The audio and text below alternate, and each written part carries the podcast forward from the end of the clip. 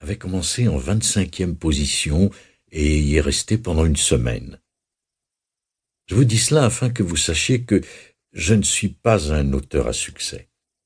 En un mot, je me suis dit que c'était là une parfaite occasion de tester le code.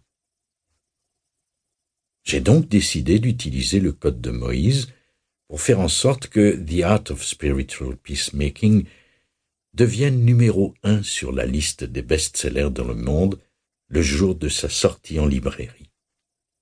Ce qui requerrait un miracle et constituerait les conditions idéales pour mon expérimentation.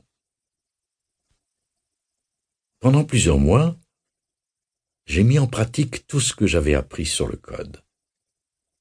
Je sentais l'énergie se mettre en place et de nouvelles idées affluer dans mon esprit qui me disaient comment je pouvais réaliser mon rêve qui consistait à faire de mon livre le numéro un des ventes mondiales. Finalement, est arrivé le jour où mon livre est sorti en librairie. Très tôt ce matin-là, le 6 juin 2006, il avait atteint les 300 meilleures ventes. À midi, le livre était dans les 20 premiers et à 15 heures, il était en troisième position. Plus que deux clics, me suis-je dit.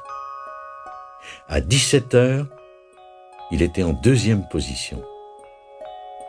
On y est presque, ai-je pensé. Il est resté en deuxième position pendant des heures. C'était insoutenable. Mais je savais que ce n'était pas assez.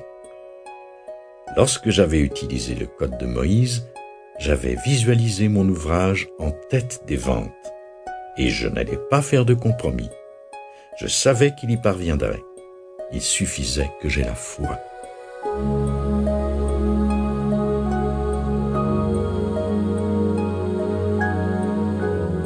À 21 heures, j'ai vérifié à nouveau.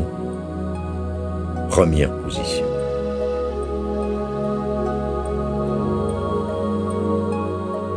Code de Moïse est bien le plus puissant outil de manifestation de l'histoire du monde.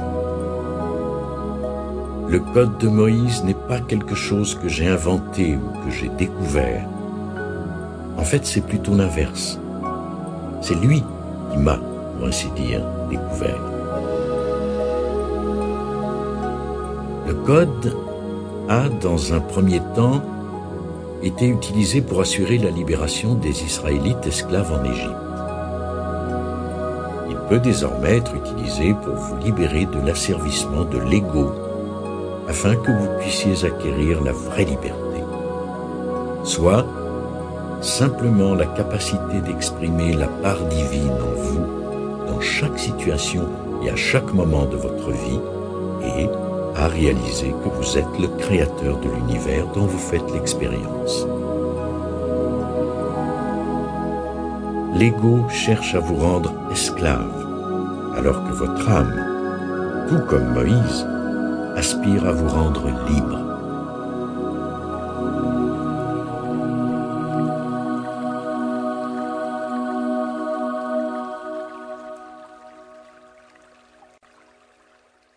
Première partie. La loi de l'attraction. La loi de l'attraction a fait couler beaucoup d'encre dernièrement. Partout dans le monde, les gens commencent à comprendre qu'ils ont toujours eu le pouvoir d'attirer à eux tout ce qu'ils désirent. La loi de l'attraction n'est pas une chose que nous mettons parfois en pratique. En réalité, on ne peut pas échapper à ce principe divin.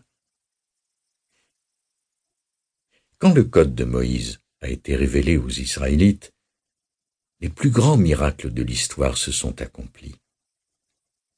Peu de temps après, des chefs influents ont décrété que ce pouvoir était bien trop grand et qu'il était potentiellement trop dangereux pour être mis à la portée de ceux qui n'étaient pas de grands initiés.